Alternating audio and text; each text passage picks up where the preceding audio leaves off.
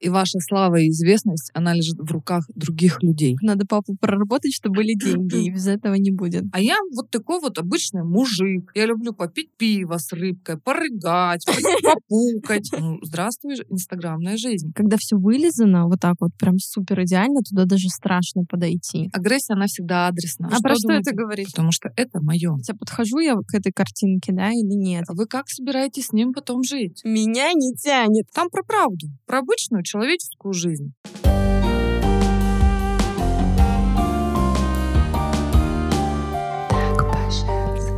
Всем привет, я Марина Якимова, вы слушаете мои авторские беседы «Так по-женски», и сегодня у нас второй выпуск со Светланой Быковой, где мы поговорим про манипуляции, про патологии в семье, про ревность и про то, как важно замечать своего внутреннего ребенка. Света, привет. Привет. Вот что такое любовь? Поехали. Ну что такое любовь, Марин? Серьезно, как ты это понимаешь сама? Я даже как-то думала, но сейчас, ну, чувство, мне кажется, состояние. Состояние. Какое? Мы записывали подкаст последний с психологом тоже, и она сказала прикольную фразу, у нее принцип типа замечать себя и замечать другого. Потому что раньше я больше концентрировалась на том, что вот это вот там типа внутри тебя, и ты можешь там то сейчас, наверное, вот когда ты и себя любишь, и другого любишь, и замечаешь, и готов там прислушиваться, и где-то находить какие-то компромиссы. Ну, важен для тебя человек становится, если к кому-то. Что Ну, такое любовь? Не знаю я, это сложно. Сложно. Я не могу это объяснить. Ну, просто либо чувствуешь, либо, наверное, нет. А как это чувствуешь? Ну вот сегодня мне вот этот мальчик подарил Валентинку, я такая иду, улыбаюсь, думаю, блин, как прикольно. Мир меня любит. А Как ты это понимаешь, что мир тебя любит? Ну, поддержкой какой-то, какими-то знаками, чем-то приятным. И что с тобой в этот момент происходит? Мне хорошо, приятно, спокойно, радостно. Где все это в теле? Ну, в сердце. Тепло, в груди. Так вот, если загуглить, что такое любовь, Надо было загуглить. там более чем 2000 значения, что такое любовь. А вот люди-то, знаешь, я всегда говорю, все мы родом из семьи, и люди гибнут за любовь. Почему? Потому что мечта идеальной жизни, Мгм. она связана всегда с чем? С высокими требованиями к партнеру. Дай мне эту безусловную любовь. Мгм. И все носятся с этой безусловной любовью, как со списанной торбой. Я скажу тебе честно, лично я считаю, что безусловная любовь, она возможна только в одном единственном случае. В одном. С родителями. Это когда полностью психически здоровая нормативная мама, докормленная изнутри своими родителями, любовью, поддержкой, заботой, она свободна в проявлении своих чувств, понимаешь? И встречая точно такого же мужчину, она может дать любовь и безусловное принятие ребенку. У меня в примерах полностью докормленных психологических женщин Но они, Раз, наверное, не два. в терапию. три. Нет, они просто мои знакомые. И там можно говорить о безусловной любви. Но когда все носится с этой любовью, он меня не любит, сволочь, гад и там и так далее. Я говорю, а как, что знаешь, как, ну как тебя надо любить? Ты сама-то знаешь, как тебя надо любить? Ну да. Я говорю, а что должен сделать человек, чтобы ты точно поняла, что тебя любят? Когда что? И очень многих людей здесь наступает ступор. Я говорю, вот смотри, ты сама даже не знаешь, как ты понимаешь любовь. Я говорю, ну ты требуешь это от другого человека. Непонятно что. Для того, чтобы понимать и удостовериться в том, что ты получаешь именно то, что ты хочешь, ты сама должна знать, что конкретно должен сделать этот человек по отношению к тебе, как он должен это сделать и когда, что ты четко поймешь, что это любовь. Если у тебя будут индикаторы Мгм. определения этого состояния внутри себя, тогда ты можешь понимать, что входящая вот эта информация, она четко стыкуется с этими индикаторами, и ты получаешь любовь. Я говорю, а если ты сама не знаешь, как другой человек может тебе дать то, чего ты не знаешь. Ну а как Поэтому- вот это узнать? И- Это только терапия? Можно самому научаться, Через что? спрашивать себя, четко садиться, спрашивать себя, как я понимаю, что такое любовь. Брать листочек бумаги, не лениться, и ручкой, ручкой, рукописно прописывать. Для меня любовь, когда, например, мне Миша, да, я сейчас фантазирую. Почему имена моих бывших? Это случайно. Просто у меня было одно имя у всех. Да? Ты любишь Мишу? Ну, теперь нет. Когда, например, Миша в четверг в 9 вечера дарит мне розу или э, приезжает ко мне с чашкой кофе, да, либо просто берет меня за руку, это все прописывать. я понимаю, что он меня любит. Мгм. Я понимаю, что Миша меня любит, когда, например, я сплю, и он не слушает громко музыку, он э, тихонечко ходит, не скрипит дверями и не орет, не бегает по дому. Вот тогда я понимаю, что Миша меня любит. И составить прямо вот перечень вот этого 1, 2, 3, 4, 5, 6, 7, 8, 9, 10 того, как именно ты понимаешь, что тебя любят.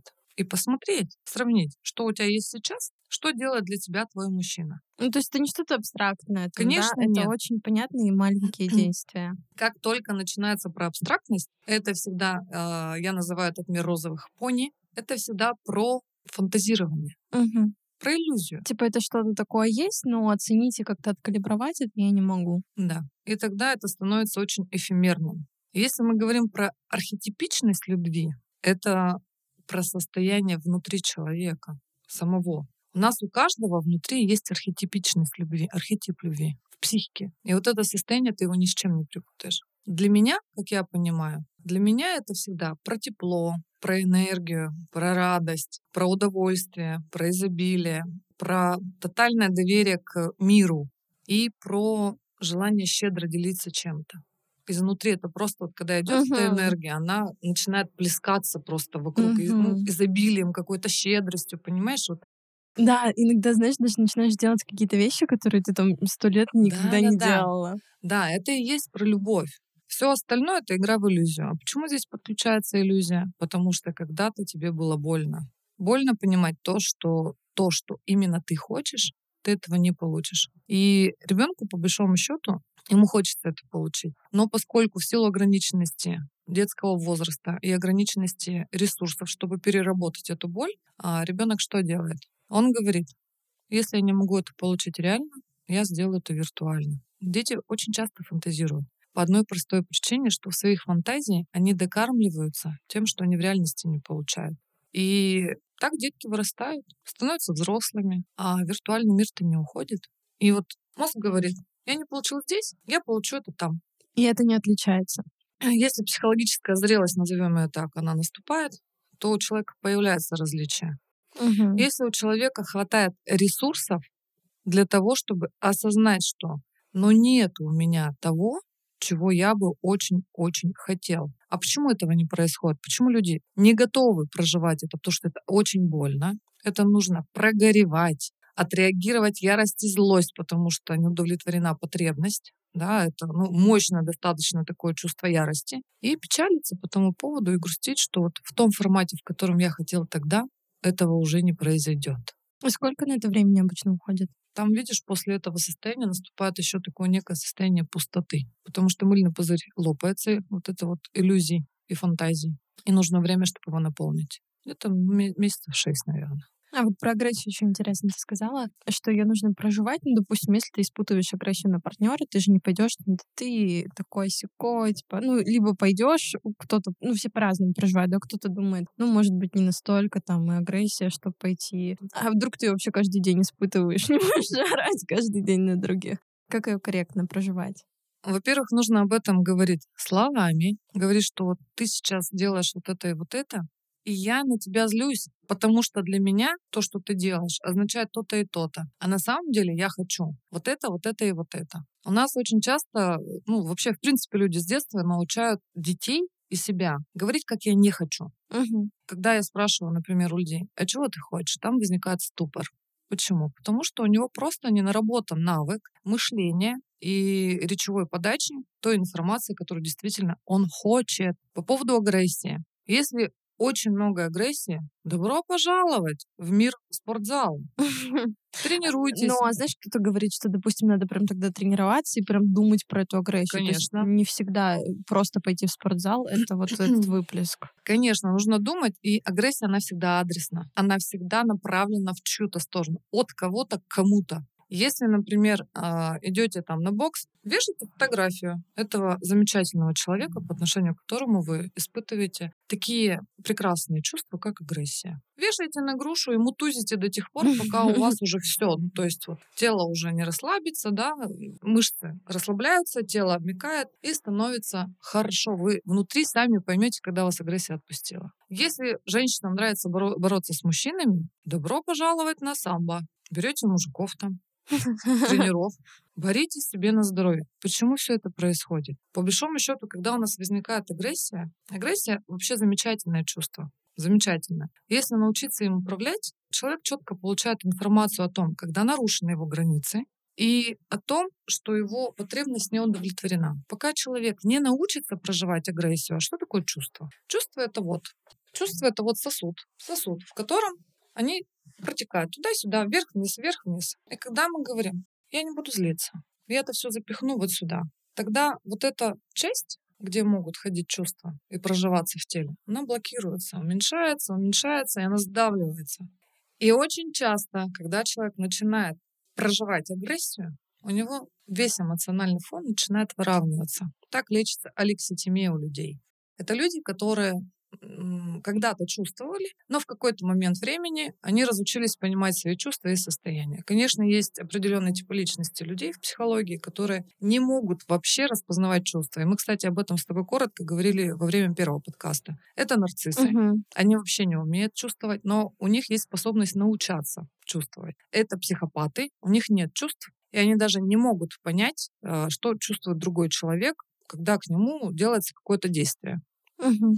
И это социопаты. У них вообще нету ни стыда, ни совести, вообще никаких чувств. Им абсолютно безразлично, вот что ты умрешь, что ты живешь, то есть вот, ну, как бы все равно. Так вот, агрессия, вернемся к ней, когда ты начинаешь ее приоткрывать, закрывать, ты начинаешь чувствовать вообще полностью все. Агрессия очень часто копится в теле, и очень часто агрессия является таким основоположником психосоматических симптомов, а, заболеваний, а, зависимостей, психических заболеваний, заиканий, например, даже может быть. То есть Сдерживание агрессии — это всегда про проявление дерматита, проблем с желудочно-кишечным трактом, со слухом, с речью. И там очень много чего. А как быть. понять, что человек сдерживает агрессию? А их видно, таких людей. Ну, то есть ты же понимаешь, например, что если э, там что-то по отношению к тебе делают, ты злишься, а человек в этой ситуации, он не злится. Ну, то есть как? Ну, например, стоишь в магазине, тянешься зачем-то, в этот момент подходит девушка и выхватывает у тебя из руки то, что у тебя в руке. Мразь. А? У меня просто была вот, видишь, ты, что ты сейчас только что сделала? Ты разозлилась, да? Ты разозлилась и отреагировала, назвав девушку как-то. Это и есть агрессия. А есть люди, у которых взяли из руки, достали, и они стоят. И хочется сказать, возьми да врежь ей уже. Конечно, так делать не надо, не надо кидаться на людей. Советы да, психолога. Но можно сказать, девушка, вообще-то я тут смотрела, и это мое верните, пожалуйста. Если вам нужно другое, возьмите это сами. То есть, когда человек пытается это сделать по отношению ко мне, у меня и так лицо не самое доброе. В этот момент я сатанею внутри. То есть у меня поднимается вот этот уровень агрессии. И я говорю, слушайте, как бы, милая барышня, будьте добры вернуть мне обратно то, что было только что в моей руке. Потому что это мое. Понял, принял. А другой человек, он будет молчать. Или, например, когда приходит мужчина-женщина в ресторан, особенно на свиданиях это, да, очень хорошо можно проверить. Если человек сдерживает внутри себя агрессию, это называется ретрофлексия. Он сдерживает и другие чувства, такие как проживание постоянного стыда за себя, чувство вины, страха и ужаса. Это пять самых тяжелых чувств, которые сложно психике человеку перерабатывать. И девушки зачастую э, во время знакомства, там, свиданий, а, первого какого-то времяпрепровождения совместно с мужчиной, что они делают? Они не заказывают в ресторанах все, что они хотят. Мне воду. С лимоном я на диете. Я на диете. Нет, вот мне тут нутрициолог сказала пить теплую водичку с лимоном. И будут сидеть и захлебываться слюнами, видя, как он кушает там салатик с крабом, например. Она же рефлексирует свое желание, сдерживает. Она сдерживает внутри агрессию за то, что она не получает. Сдерживает. То есть за счет каких-то внутренних ресурсов она сдерживает все эти чувства. А когда девочки, извините меня, во время времяпрепровождения с, с мужчиной, они писают даже на, на виброрежиме. Они заходят в туалет. Включают воду. Включают воду. И вообще как будто бы там нету никого. Как будто бы в жизни они не писали никогда. У меня вопрос, дорогие, вы как собираетесь с ним потом жить? Как? Или, например, очень много таких историй знаю, когда, ну вот уже интимная близость у них случилась, они снимают номер в Хаяте, едут туда э, заниматься своими делами, получать удовольствие, да, и девушка говорит, я так захотела в туалет, Ну, по большому. Я побежала вниз, там, где ресторан, есть туалет, я сходила туда. Я говорю, почему? Она мне говорит, как будет же пахнуть. Я говорю, а он в туалет куда ходит? Ну, там. Ему можно, значит? Да. Я говорю, а ты почему? Она говорит, ну, это же неприятно пахнет. Я говорю, есть освежители воздуха. Я говорю, девочки, вы как собрались с этими людьми вообще строить свою жизнь? Или вы а что про что думаете? это говорит? Что нет доверия или хочется там Стыд показаться? за себя. Стыд за себя. За такие, ну, естественно, Заниженная да? самооценка, стыд за себя, за свое проявление, да? И страх отвержения. И если вот с этим жить, со стыдом, с виной, со страхом отвержения, то какие последствия? Ну, то есть какие отношения будут?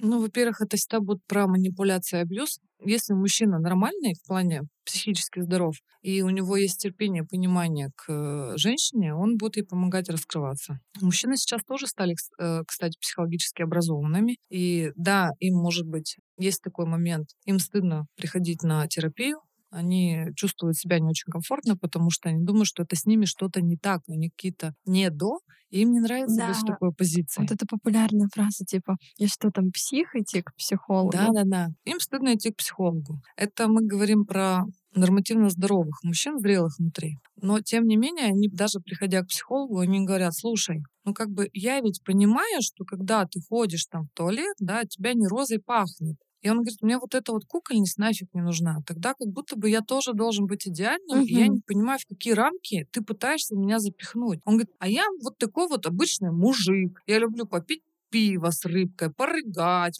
попукать, да, там, э, могу матюкнуться где-то. Тизер просто да, да, да, да, да, Света.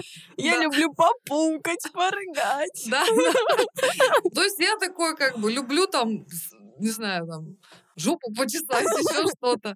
И он говорит, а как же вот, ну, обычное проявление? И женщина начинает э, понимать, что да, как бы она такими своими действиями и себя вгоняет в какое-то идеальное условие, да, и мужчину. Ну, здравствуй, инстаграмная жизнь. То есть я открыла тут утром с утра Инстаграм. Угу. смотрю, девушка выкладывает там, значит, у нее какие-то ладушки напеченные, тут с жемчиком, вот такая вот у нее огромная черничка, тут у нее и смузи, и кофеечек, и свечечка, и чайничек со свечечкой, и написано «Магия утра». Я думаю, сука. Какая магия. Я утром встала, да? И хорошо. Ну, надо как бы зубы почистить, потому что понимаешь, что после сна там ну, тоже что-то есть. У меня, может быть, не как сейчас вообще укладка, да, можно где-то приподнято. У меня здесь два шпица, которые с утра уже наложили мне пироженков по всему коридору, да, и жопа грязная, ее надо помыть. Я бегом бегу на кухню, потому что мне нужно приготовить завтрак. И, сука, для меня это не магия утра. Это обычная человеческая жизнь для меня и про утро. А когда я смотрю, что вот у этой гадины магия утра, и там прямо волшебное утро. А почему такое? тебя это триггерит? Да потому что врут. Но почему она себя не показывает, например, действительно, какая она проснулась, угу. как она спала, что она делала во время сна, какие места себе чесала, как она проснулась с утра и пошла зубки свои чистить, и что было с э, ее укладочкой. Но там же не про магию утра. Там про правду, про обычную человеческую жизнь. И для меня это нормально. А когда девушка видит вот это все, она говорит, я так же хочу. Да ради бога, можно и так же. Но должна быть вот эта грань осознавания того, что, ну, не каждый же день у тебя вот так вот все будет. И настроение, особенно у нас, у женщин, оно ну, разное бывает. В силу гормональных каких-то, да, историй и в силу личностных переживаний. Я вот каждый день могу просыпаться разной. Сегодня я добрая, завтра я злая. Не будет у меня магии утра каждый, каждый день. И это нормально. А если мы стремимся к идеальному миру, ой, ну тогда я э, что хочу сказать, у нас будет очень много невротических разных э, образований в психике у людей. Но что меня сейчас радует как психолога, это то, что люди научаются смотреть на правду и умеют ее выдерживать. Кстати, про мужчин мы записывали подкаст э, с мужчинами о женщинах. И тоже там мужчина отметил, что когда все вылизано, вот так вот прям супер идеально, туда даже страшно подойти. Верно. Я, э, когда катаюсь в такси, когда мне лень ездить за рулем, я общаюсь с водителями, мужчинами на тему того, как они видят женщин. Интересное у тебя развлечение. А, да, я каждый раз это делаю. Даже сейчас, пока я сюда ехала, и мужчины попадаются разных возрастов, разных национальностей. И мужчины говорят, нет, конечно, мне нравится посмотреть там на идеальную, красивую девушку. Он говорит, но я жизнь такую не хочу. Не хочу. Потому что, говорит, мне нужно будет постоянно себе драть жопу для того, чтобы что? А я не хочу, я хочу жить обычную жизнь. Обычную. Ну, то есть они начинают, типа, сравнивать, а подхожу я к этой картинке, да, или нет? Или каким мне надо быть, чтобы сюда вписаться? И это тоже. И это тоже, Марин. Подхожу я, не подхожу я, постоянно проживать этот стыд, постоянно проживать, что я не да, постоянно куда-то идти вперед, постоянно там, не знаю, золотые горы сдвигать. А ведь все люди разные, не каждому человеку нужны эти миллионы, миллиарды и горы. Одному человеку вот за счастье хлебушек фотографировать, а я знаю такого человека, который просто фотографирует хлеб, и он балдеет от этого, ему так нравится. Он не хочет там снимать и делать э, фотографии за какие-то бешеные деньги. Не хочет. А другой, наоборот, вот э, есть знакомый, у которого только там люк, люхури, как я называю, да, съемки, и только со, звездны, со, со звездами Российской Федерации. Мы все разные. Но когда мужчина смотрит, что вот есть она вот эта вот идеальная, он говорит, ну, а я-то же понимаю, что я не идеальный. Или легче отказаться? Нет, они просто не хотят. Они говорят, можно посмотреть, но не для жизни. Угу. А я для жизни, жизни, если вот выделить типа три критерия, вот э, если для жизни, то что важно? Простота, свобода и удовольствие, наверное. То есть не нужно усложнять себе жизнь. Угу. Я сейчас не про то, что не, не надо ставить цели. Это две, два разных понятия. Я про то, что не нужно себе самим усложнять свою жизнь. Ну, то есть, вот, например, девочки приходят и говорят в терапию, я хочу, вот недавно история была, угу. у девочки есть ВБ, бизнес на ВБ. Угу. Она пришла и говорит, я хочу 10 миллионов в месяц получать на торговле. Я занимаюсь бизнес-расстановками еще. Я говорю, ну хорошо, давай она за месяц мне написала, что будет расстановка. Она приходит на расстановку и мне говорит, слушай, здесь такие вещи начали происходить в моей жизни. И она говорит, поняла, что моя цель жизни — это вообще не про деньги. Я, говорит, просто поняла, что на текущий момент для того, чтобы вот эти 10 миллионов заработать от той деятельности, от которой я сейчас хочу, для меня это очень тяжело. То есть у меня, говорит, я не знаю, там, что должно из жопы выпасть, да, ну, то есть при напряжении. Очень часто, кстати, психосоматика у людей срабатывает. Это геморрой, вены лопаются, сердце не выдерживает, инсульты происходят. Откуда? Потому что это вообще не их. Ну, то есть это не их направленность. Им для души нужно совершенно другое. И для психического здоровья тоже. Она говорит, ты знаешь, что я поняла? А она вообще-то на секундочку бронзовая призерка по триатлону России. Офигеть. Когда-то была. И она говорит, я очень долго слушала то, что ты мне рекомендуешь. Займись спортом, помогай девочкам, особенно молодым мамам, показывая не идеальную жизнь, а показывая то, как ты живешь со своим ребенком, как ты тренируешься с этим малышом, какая у тебя сейчас фигура. Несмотря на то, что ты молодая мама, ты восстановила свое здоровье, восстановила фигуру, даже кубики у тебя на животе. И это сделала ты сама, не кто-то. Ты отрастила себе волосы, ты правильно питаешься, да, то есть регулируешь свое питание. Ты тренируешься. Все это с малышом на руках Покажи, что это возможно, но только не про идеальную картинку. И после расстановки, наверное, там неделька прошла, она мне пишет, я говорит, начала потихонечку это делать. Она говорит, Свет, ты не поверишь. Я, я получаю такое удовольствие от того, что другие девушки и женщины, они начинают ко мне подключаться. И они говорят мне спасибо за честность, потому что мы задолбались, мы уже задыхаемся от этой идеальности, мы задолбались бежать от зависти к чему-то, да, от чего-то. Мы хотим просто жить вот здесь и сейчас. И это, кстати, самое ключевое. Почему здесь сейчас? Очень много чего нас тянет назад. Даже когда люди приходят в терапию, а я травматерапевт в основном, а, они мне говорят, Свет, давай вот эту травму проработаем. Я говорю, зачем? Я говорю, тебе это как-то сейчас мешает? Нет, ну надо же проработать. Я говорю, кому надо? Иначе, типа, знаешь, как надо папу проработать, чтобы были деньги, и без этого не будет. Маму надо прорабатывать, чтобы были деньги, не папу. Так, эксклюзив. Это правда. Ну, многие маму. на Ютубе говорят, что... Пусть они говорят, маму надо прорабатывать. Меня, если кто-то не хочет, меня может тоже не слушать и мне не верить. Но по своему опыту личному, это мама. Мама дает жизнь. Мама дает энергию. Поэтому маму надо. Если нет принятия мамы, как ты будешь принимать жизнь и энергию? А деньги — это что? Это энергия. И сейчас в текущих реалиях у нас деньги равно жизнь.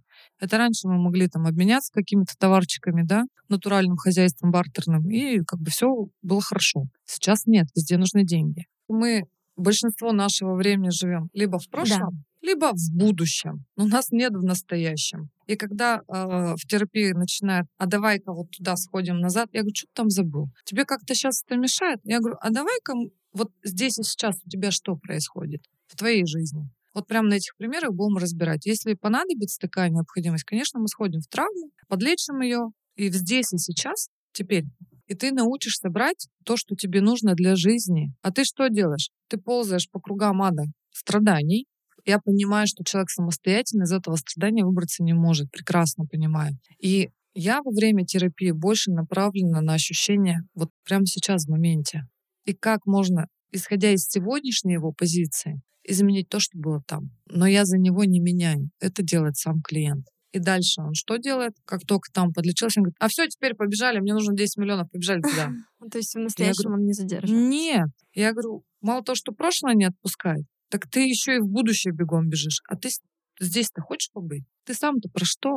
Что ты хочешь? Кто ты? Куда ты идешь? И это про предназначение. Расстановки очень хорошо помогают с предназначением. И это всегда является тем фактором для меня, как для психолога, о том, что по отношению к этому человеку, собственно, как и сам человек по отношению к себе, он ни разу не задумывался, кто он, какие потребности у него, куда он идет, что у него получается хорошо, а что получается отвратительно.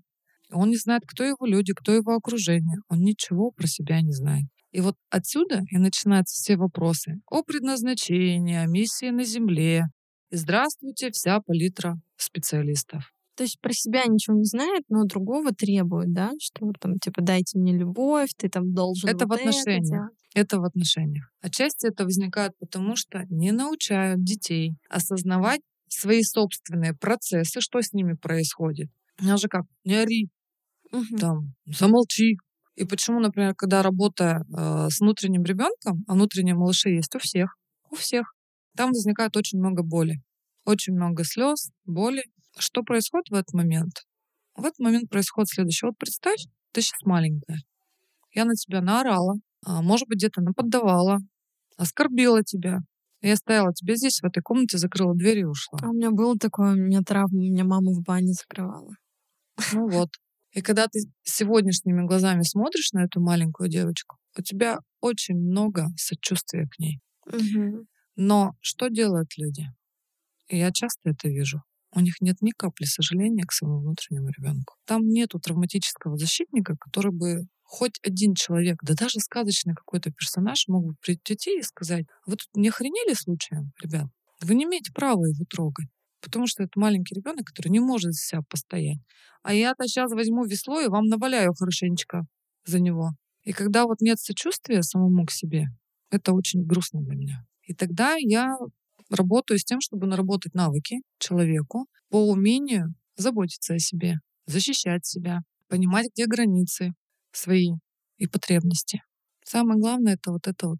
Самое нежное, что есть внутри нас, в психике, — это малыш. Маленькие детки, они, конечно, прекрасные. Но у каждого ребенка есть теневая сторона. Потому что ребенок, он может и не отреагировать вовне, ну, потому что это небезопасно, так скажем. Но внутри-то психики же есть такое, что ребенок хочет взять и отмудохать того, кто его обидел. Конечно. И вот это вот отмудохивание это, ну, проявление ярости и агрессии, оно уходит в бессознательное. И когда копится, копится, копится вот эта агрессия, про которую я говорила, вот тогда и начинаются срывы на людей, человек там сказал только одно слово, но что-то очень из похожего, что было там, или по действию по отношению к ребенку, да, что там было. И просто вот это вау, да, в сторону другого человека, что я тебя сейчас буду убивать. Вот в переводе. Угу. Другой человек это чувство, но не понимает, почему вот это чувство, оно такое огромное вообще. Это говорит о том, что тогда было больно. Тогда ребенок, он не справился с этой болью, и он что-то с ней сделал, как-то ее утилизировал. И вот когда начинаешь работать с внутренним ребенком, это все начинает распаковываться. Тогда появляется больше к себе сочувствия, больше вот этой эмоциональной теплоты, близости и так далее.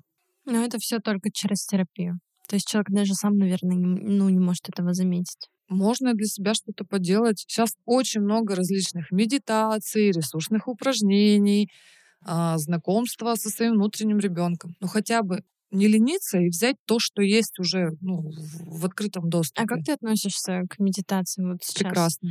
Которые на Ютубе, там любые можно слушать? Я не знаю, как насчет любых.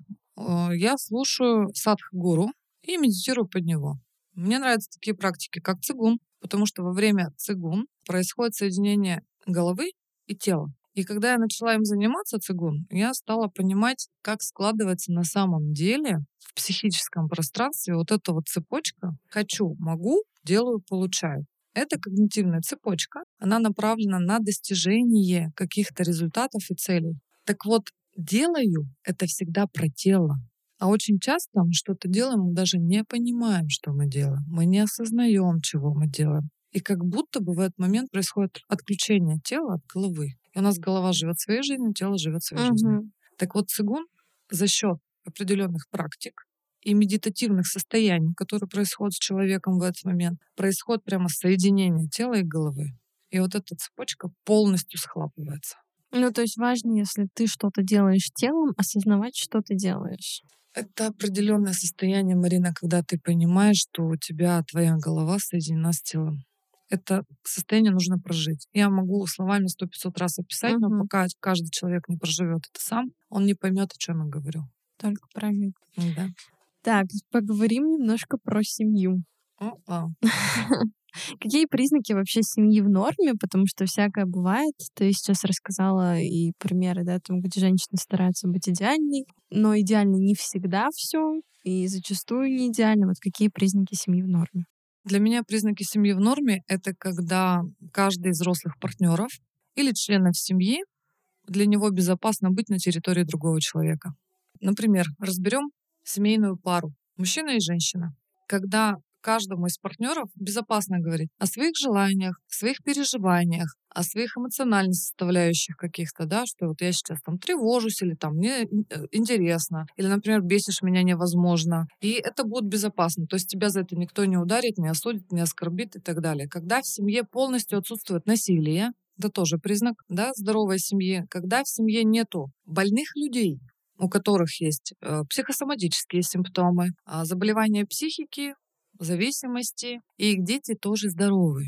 Это говорит о том, что в этой семье коммуникация осуществляется полезно, открыто, нет двойных посланий, и каждый из партнеров, особенно взрослые люди, они самодостаточны, автономны, но при этом у них такой уровень эмоциональной близости достаточно доверительный друг другу, где есть взаимопонимание, взаимоподдержка, взаимоуважение. Вот это признаки здоровой семьи. И где каждый из взрослых партнеров удовлетворяет свою эмоциональную составляющую за счет собственных ресурсов и справляется с ним сам. Он не вовлекает в какое-то треугольное взаимодействие детей, других членов семьи, либо друзей. Это та семья, у которой четко сформированы личные границы, границы семьи, границы семейной пары взрослой, и четко знают, кому можно эти границы переходить, кому нельзя. То есть это люди, которые имеют определенные навыки, определенный уровень зрелости да, своей, чтобы справляться ежедневно с какими-то жизненными проявлениями, как вовне, так и внутренне. И, в принципе, это люди, которые умеют справляться с кризисом и переходом с одного этапа на другой. И они достаточно гибкие и адаптивные, эти навыки у них. Так же, как и границы. То есть мне легко говорят, хорошо, вот, например, пока мы с тобой живем, мы тут можем и сексом позаниматься, и покушать, да, и там съездить попутешествовать, и поработать, пока ребенка нет. Ну вот ребеночек появился, ну как бы ладно, хорошо, я там понимаю, да, что вот ты родила, да, у тебя там есть определенные свои физиологические процессы, я готов подождать, и я не пойду куда-то там гулять налево я тебя подожду, там сколько времени, давай договоримся с тобой, обсудим это, я готов подождать, потому что это наш общий ребенок. Такой мужчина, он включается как бы во взращивание, так скажем, малыша, вне зависимости от его возраста. И он говорит женщине, вот давай, сколько тебе надо? Четыре месяца? Хорошо. Но мне-то ведь тоже я живой, я же не могу вообще как-то отказаться от своих потребностей. потребностей. А мужчинам очень часто стыдно об этом говорить. Ну, они не говорят. Либо когда они начинают это требовать, женщина э, в силу того, что с ней происходит, а у всех роды происходит по-разному, и она начинает на него агрессировать, потому что, во-первых, 24 на 7 на себе не принадлежит. Это постоянно маленький человек, который полностью поглощает все ее время, это кормление грудью. Кому-то нравится кормить грудью, а кому-то адски больно. То есть там настолько больно, что девочка хочет ребенка уже оттолкнуть и вообще как бы к нему не подходить. А тут еще и мужчина, который пытается все время за титю потрогать. И у нее одно на другое наслаивается, там просто такой ядерный взрыв вот этой вот агрессии можно понимать друг друга. можно слышать друг друга, можно договариваться, что если, например, такой контакт невозможен, но извините, у нас еще есть руки, язык и всякие, всякие, ну, всякие игрушки, и это тоже как бы возможно. И если есть вот это вот взаимопонимание, что происходит с другим, то такие пары, они легче договариваются. И они это обсуждают. Они не боятся сказать, как я хочу, почему я это хочу, как для меня важно и как я могу тебя поддержать. Для меня это вот здоровая семья. Они не держат что-то у себя там внутри, не носят, пока уже вот этот бадабум не случится, да. Они прям в моменте обсуждают. Таких семей немного, но вот чем больше ко мне пара приходит, тем больше я вижу вот эту вот готовность. Да, может быть, они не умеют об этом говорить, но у них есть стремление этому научиться, и люди научаются. Тогда какие признаки патологии? Признаки патологии — это когда в семейной паре идет вовлечение третьих лиц в их эмоциональную разгрузку. Ну, например, вот они ругаются, сами решить не могут свои проблемы. Пошли к маме, да? Пошли к маме, пошли к Маше, там, к Даше, к Лаше, там, не знаю, он побежал к Феде или к Васе или к Ивану, чтобы с ним что-то обсудить, что происходит в его семье. Либо вовлекать детей. Например, папа плохой, не надо к папе подходить. Да, и как бы через ребенка начинает взаимодействовать со своим мужем. Это патология. Потому что э, ребенок, а если он еще и мальчик, и мама так делает, о, там очень часто возникают такие сильные тандемы. Для мальчика мама — это самая лучшая женщина на свете. Так же, как для папы, а для девочки самый лучший папа. Так вот, мальчики, они так же, как и девочки. Это не то, что тут мальчики э, там плохие, девочки хорошие. Нет, все одинаково. Есть материнский кастрационный комплекс, есть отцовский кастрационный комплекс. И очень часто, когда мама вовлекает своего сына во взаимодействие в роли третейского судьи по отношению к своему отцу, либо она ищет утешение и поддержки у своего ребенка, то такой сын, он занимает потом в дальнейшем место отца и начинает руководить жизнью мамы. Это тоже признак патологии. Признаком патологии в семье это всегда является симптоматика как одного члена семьи, так и семьи в целом. Это зависимости, психические заболевания, депрессия, аутизм, шизофрения, более легкие какие-то заболевания, хотя я не знаю, как это вообще можно называть легким заболеванием. Маниакально-депрессивная всякая симптоматика. Ну, то есть любые психические отклонения уже являются признаком того, что семья, что семья не совсем здорова. Когда есть измены в семье, это тоже признак дисфункциональной семьи. А, зависимости, сексуальная, эмоциональная, химический, алкоголизм, наркомания, лудомания, игромания, а, расстройство пищевого поведения, булимия, анорексия, какое-то резкое, например, ожирение человека, то есть там до таких очень критичных стадий. Ну, Это то есть все на уровне тела проявляется. На уровне тела, конечно. А мы как бы живем за счет тела.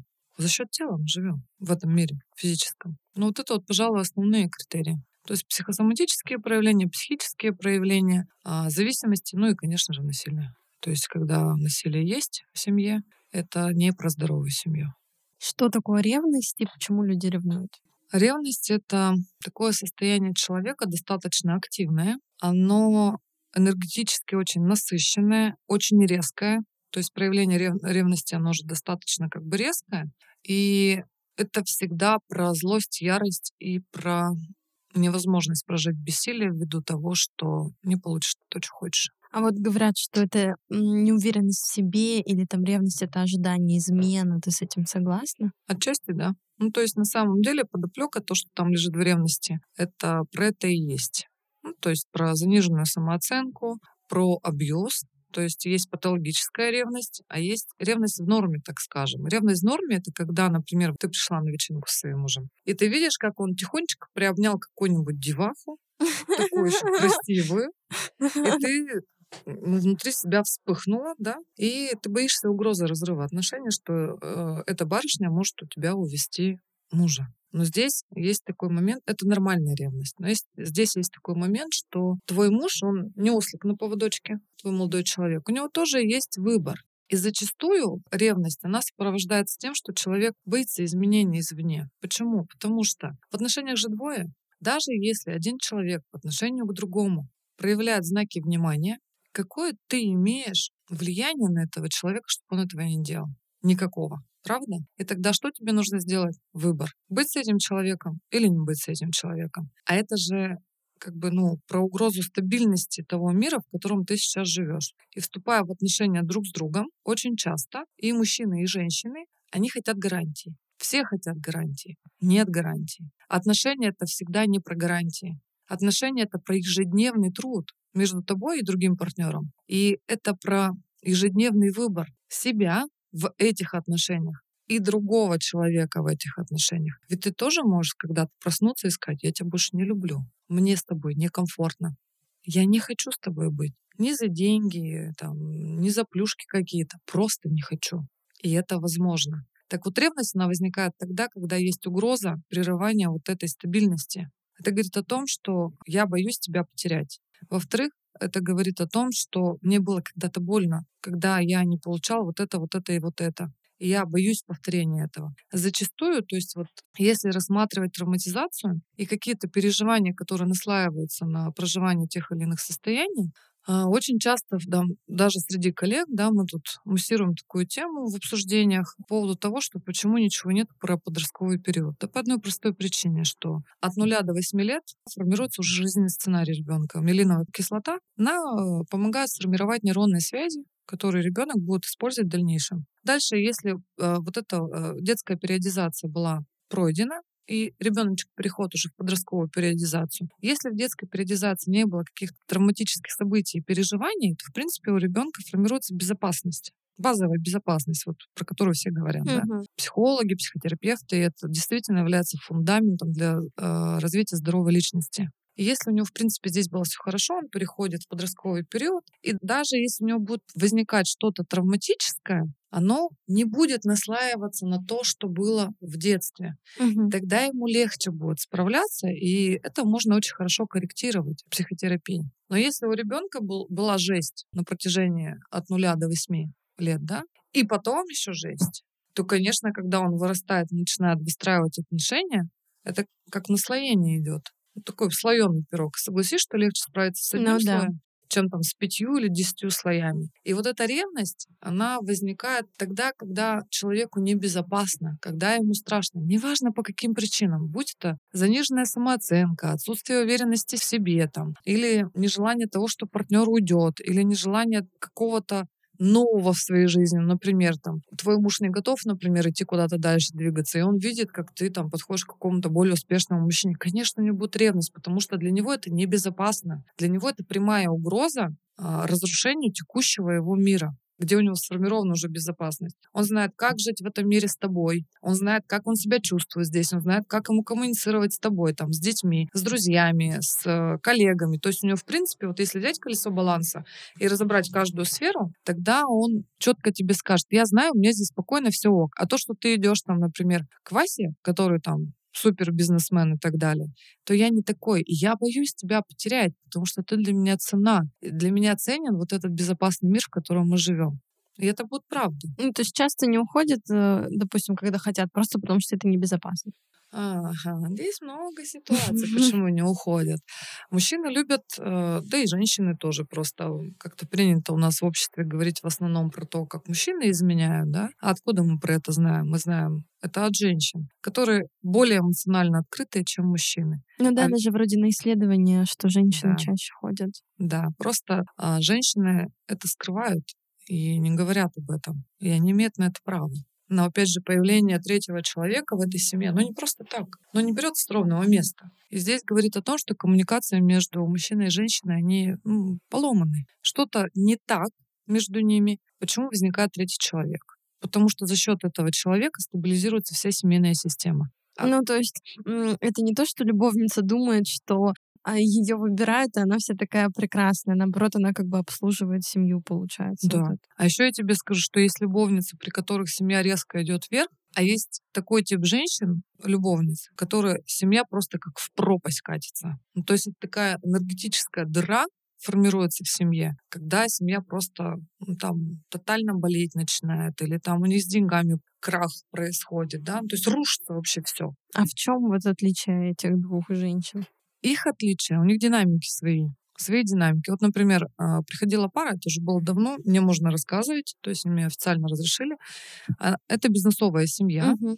И они этого не скрывали, они говорят, слушай, вот у него есть любовница, и у меня есть э, там любовник. И они это очень открыто обсуждают, это их право, их семья так живет, им так окей, пожалуйста. Но, говорит, что-то мы понять не можем. То есть вот с появлением вот этих любовников у нас вроде как бы бизнес там попер-попер, и было все хорошо, и там э, открывали одно, второе, пятое, десятое, не буду просто говорить, что открывали. И, говорит, доход так, ну, раз в 10, наверное, вырос, нам вообще по кайфу было. А что произошло, мы, говорит, понять не можем. И оказалось, что мужчина скрыл о том, что у него появилась еще одна э, любовница. И с этого момента они начали оба болеть, они, у них бизнес один вообще закрылся, то есть помер. И когда появляется какой-то другой человек, он свои динамики привносит тоже в эту семью. А еще оказалось, что она родила ребенка от него. Вот это дело. И жена не знала об этом. Вот. Но она не против того, что даже если будут дети, ну, у него где-то еще, у них есть договоренность жить всю жизнь вместе. Но он ей об этом не сказал, что им родился ребенок. И тогда, получается, в этой семье становится главная любовница, потому что она родила последнего ребенка от этого мужчины. И тогда приходят родовые динамики. И говорят, ага, Итак, у нас вот есть вот такие родовые программы, которые перехлестываются с родовыми программами той женщины, и мы пришли тоже в вашу семью и будем влиять на все сферы вашей жизни. Понимаешь? Поэтому, когда в семье появляется любовник или любовница, этот человек входит в, э, в так называемую расширенную семью, и его личные динамики и динамики его семейной системы начинают влиять на эту семейную систему. Это неизбежно. Если человек берет себе в любовнике ресурсного человека, у него начинает все расцветать. Но если человек выбирает э, себе в любовнице абсолютно нересурсную девушку с э, достаточно тяжелым детством, достаточно тяжелой семьей и так далее, ну как бы здравствуйте, вся динамика будет здесь. И вы за счет ресурсов своей семьи будете обслуживать ее. И здесь как бы вообще не факт, что эта девушка появилась для того, чтобы поддержать эту семью. А может быть, она появилась как раз для того, чтобы окончательно ее разрушить. Но мужчины, они живучие. Понимаешь? За что им нужно отдать должное? Потому что действительно, если когда-то были чувства, и у мужчины есть ценность этой женщины, дети не спасут семью никогда. Они будут создавать видимость того, что есть семья за счет детей. Но если мужчина когда-то действительно любил эту женщину, она была для него цена, он никогда отсюда не уйдет. Очень часто мужчины говорят, слушай, давай встречаться, а, я эту Грымзу не люблю, у меня секса с ней нет, это вообще банальная история. Мы спим а, в разных комнатах. Да, мы спим в разных комнатах, вообще между нами ничего нет, она там плохая хозяйка, она плохая мать, и там ну, вообще как бы вот, ну, нет, в ней ничего такого, поэтому я вот хочу уйти, хочу вот найти человека, с кем бы я мог там дальше жить, и ля-ля-ля, ля-ля-ля, и там идет много чего еще из сказочного. Как правило, крайне редко, когда мужчина уходит из семьи. 80% мужчин остается в семье. Почему? Для них это семья, Здесь у них потомство, здесь у них бытовуха. Сюда они вложили кучу сил для того, чтобы это создать. И мужчине крайне тяжело отказаться от того, что есть сейчас, для того, чтобы непонятно, что было. Здесь им все известно. А он знает, где он гад, он знает, где он еще хуже, чем гад. Он знает, где он хорош, у него есть определенная власть, он все здесь знает. И знает, как ему здесь жить, как ему, что ему делать, как коммуницировать, как выстраивать свою деятельность и так далее. А там непонятно что. И когда мужчина говорит, что вот я вот тебя вот нашел, и сейчас я уйду. Зачем? Это манипуляция. Да. Мне хочется всегда спросить у этой девушки, как бы, а тебе это зачем? Ну вот тебе это зачем? Для меня, то есть если человек хочет справить свою нужду, и у него нет секса со своей женой, причем здесь ты? Когда я была молодая, ну, в молодежном возрасте так скажем, хорошо, ладно. Ну, как бы мне сейчас тоже уже 41 год, а вот лет 20... Ну, спасибо. А лет в 20 э, у меня было очень много предложений от э, женатых мужчин, которые говорили, слушай, как бы вот у меня там в семье все плохо, вот там все плохо, давай-ка мы с тобой тут повстречаемся, я тебе материально обеспечу, и то тебе дам, и все тебе дам. А я понимала, что я не хочу. Я не хочу. Почему? Во-первых, у меня женская солидарность с другой женщиной, да, о том, что когда-то и я могу оказаться на ее месте. Угу. Я не знаю, окажусь я там или нет. Мне было бы неприятно. С другой стороны, я на него смотрю и говорю, слушай, тебе секс надо? Он мне говорит, да, как ты же там молода, красивая, юная и так далее. Я говорю, ну если вот смотри, я хочу писать, я иду в туалет, исправляю свою нужду в туалете. Я не унитаз. чтобы ты за счет меня справлял свою нужду там, где ты это не получаешь. Это твоя ответственность, твоя проблема. Если ты не можешь организовать свою сексуальную жизнь так, чтобы тебе это нравилось, ну, это твои проблемы, не мои.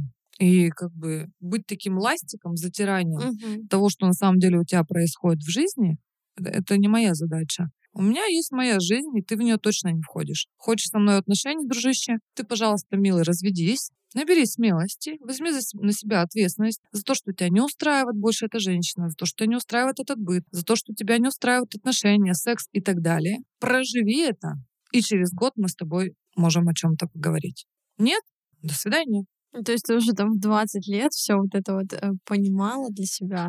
Конечно, это же ведь прямое приглашение в динамику жертвы и агрессор. А почему я, молодая, красивая, образованная, обеспеченная девушка, должна в празднике быть одна, вечерами быть одна? Он там будет строить семью и быт и детей, а я что? Как бы нет, я выбираю себя. Я всегда выбираю себя, потому что я хочу так, как я хочу.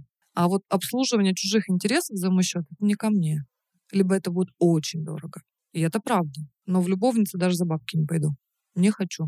Почему тянет к бывшим и стоит ли возвращаться? Если стоит, то типа через какой период, чтобы не наступить на те же грабли? Давай начнем по порядку.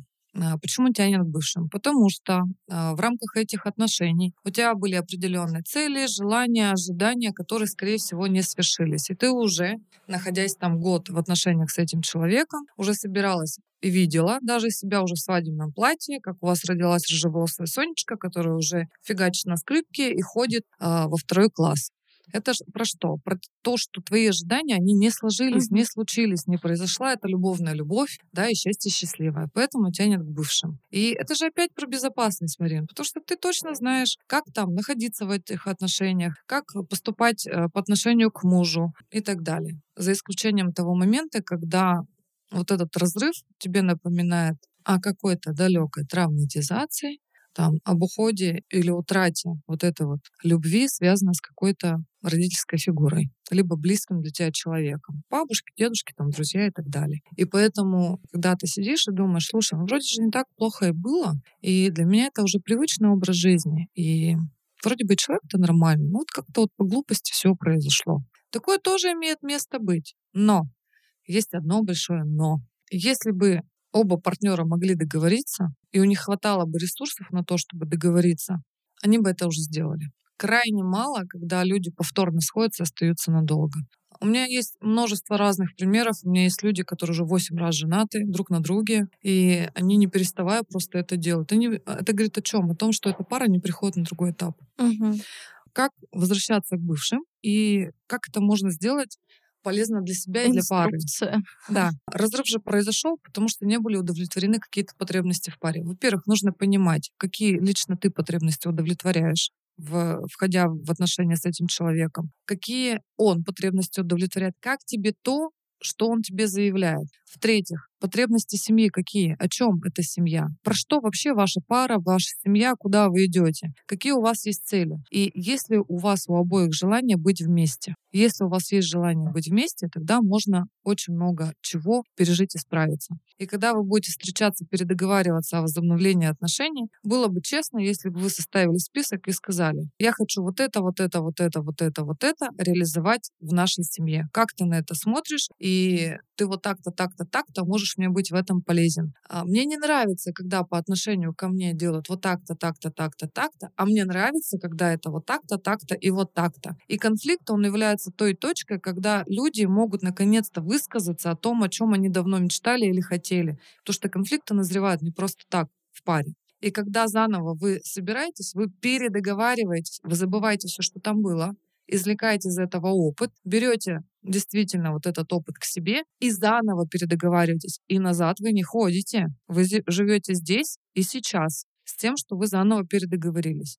И тогда может что-то получиться. А если вы, например, сошлись и постоянно обращаете внимание на те какие-то события, которые, ну, совсем нерадостно с вами произошли, и рано еще кровоточат, ну, тогда приходите в терапию. Я семейный психолог, есть другие прекрасные семейные психологи, которые помогут вам найти, перепрожить вот эту боль и найти способы для того, чтобы вам совместно с ней справляться и больше к ней не возвращаться. Второй момент. Если отношения были больные, там было насилие, куча манипуляций, абьюза, газлайтинга и э, всего прочего, это про что?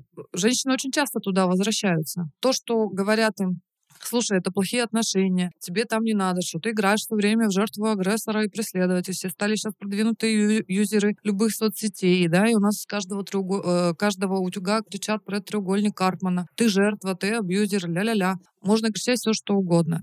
Можно говорить этому человеку все, что угодно. Она не поймет. Почему? Потому что вы никогда не были в ее шкуре. Вы не знаете, какую жизнь она прожила. И по сути, когда девушка раз за разом а, возвращается к человеку, который ей причиняет боль и страдания, она на самом деле показывает вам, вам показывает. Конечно, вы не психологи, не специалисты, да, но она показывает окружению, как обустроено ее внутреннее страдание, как это э, внутреннее страдание обслуживается за счет другого человека, потому что только этот человек четко попадает в механизм страдания, умеет его прокручивать по всем стадиям. Очень часто такие э, люди, которые возвращаются к бывшим, где есть абьюзивные отношения, насилие, в любом случае формирующее э, страдания, они могут это страдание за счет человека проигрывать, могут за счет зависимости, заболеваний и так далее. Поэтому самостоятельно справиться с этим практически невозможно. Тащить такого человека в светлое будущее, любовь любовную, это ну, так себе история, да, то есть это ни к чему не приводит. И, как правило, вы потом останетесь виноваты в том, что вы туда тащили, а на самом деле спасательство — это тоже вид насилия на секунду. Когда вы против воли другого человека говорите ему, да я лучше знаю, что для тебя нужно. И тогда вы волеизъявление этого человека гасите на 100% и свою волю навешиваете на другого. Вас об этом никто не просил на самом деле. Угу. Идите, займитесь своей жизнью.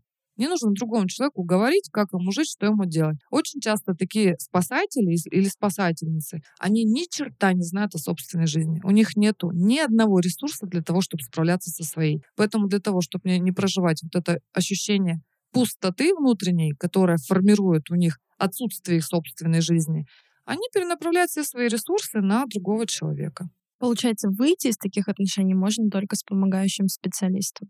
Можно только с помощью вспомогающего специалиста. Либо что-то должно такое очень резкое произойти в жизни человека, а, чтобы он осознал, что та жизнь, которую он сейчас живет, она ему не подходит. Зачастую люди, которые находятся в такой более слабой позиции, да, где вот у них есть абьюзивные отношения, насилие и так далее, у них формируется высокая толерантность к, э, к партнеру, который проявляет вот эту вот агрессивность по отношению к ним. Есть такой Филипп Зимбардо, кстати, у него офигенный вообще эксперимент по поводу заключенных. Он считается одним из самых таких жестоких, наверное, экспериментов, который в дальнейшем был запрещен. Он сделал что? Он нанял людей э, на разные позиции, на заключенных и на служителей вот этой тюрьмы. И научно доказал, что в течение недели люди, когда входят в эту роль, надсмотрщики становятся очень агрессивными, а заключенные, они прямо вживаются в эту роль заключенных. Это же слабая очень такая ну, позиция да, у заключенных. У них отсутствует власть. Угу. И перед фигурой власти имущей у кого-то формируется толерантность, и он, наоборот, даже покрывает своего как бы обидчика, и он не может выйти вот из этой вот взаимосвязи. Есть вот этот эксперимент, есть еще эксперимент, я, честно говоря, забыла, как зовут женщину, она известная европейская художница. Она сделала трехдневный эксперимент, когда она встала и позволила людям на протяжении трех суток делать, делать с собой все, что угодно. Дошло до того, что люди отрезали от нее куски кожи. И это говорит о том, что если ты позволяешь другому человеку по отношению к себе совершать какое-либо действие, нету границ. То есть э, это всегда переходит в насилие. И есть еще такой стокгольмский синдром. Это когда женщине говорят, слушайте, ну вот смотрите, он вас обижал, да, он вас там насиловал, применял к вам, к вам то-то, то-то, то-то. Она говорит, нет, он хороший. Он просто случайно это сделал. Это и есть вот эта толерантность. И человек, у него отсутствует критическое мышление по отношению к себе и к окружающим, то, что делается по отношению к нему. Для этого здесь нужны психиатры, клинические психологи, и психологи, потому что человек самостоятельно не справится. А если вы хотите действительно человеку помочь, дайте ему контакты таких людей. Либо, например, в Екатеринбурге есть э, центр социальной помощи. Один из них Екатерина, еще вот второй какой-то сейчас недавно появился, не помню. Но, в принципе, если загуглить, там можно легко найти. Это центр э, социального проекта, по-моему. В общем, это центры, куда приходят женщины, которые находятся в затруднительной ситуации, и им оказывают помощь. То есть, пожалуйста, хочешь менять свою жизнь, меняй. Я не буду скрывать того факта, что у меня второй брак, я проживала там физическое домашнее насилие. Про это стыдно говорить. Стыдно говорить про это. Это очень тяжело осознавать, что ты вот живешь как бы в таких условиях. Там была и безвыходность, у меня и денег мало было, и здесь вообще меня в Екатеринбурге не было знакомых. И я замазывала синяки, ходила на работу и скапливала сумму денег для того, чтобы уйти. Есть классный фильм, называется «В постели с врагом». Это вот прям вот про то, как женщина оттуда уходит. И приходится иногда прилагать огромное количество усилий для того, чтобы изменить свою жизнь. Но я смогла, и думаю, что другие тоже смогут. А если не смогут, то я могу им помочь. Потому что лично я проходила все этапы разных отношений, третий раз замужем. И только в третьем браке я получила то, что я действительно хочу. Справиться можно со всем. Было бы желание. Отлично. Спасибо тебе большое. Ну и заканчиваем сегодняшний выпуск. Уже второй со Светланой Быковой. А, я оставлю все э, социальные сети в описании. Вы сможете mm-hmm. перейти, еще раз познакомиться, узнать поближе, почитать э, что-то в запрещенной социальной сети, ВКонтакте. Как всегда, делитесь инсайтами с подружкой, ведь это так по-женски. Предыдущий наш выпуск со Светой уже вышел. Его тоже можно послушать, ссылочка будет в описании.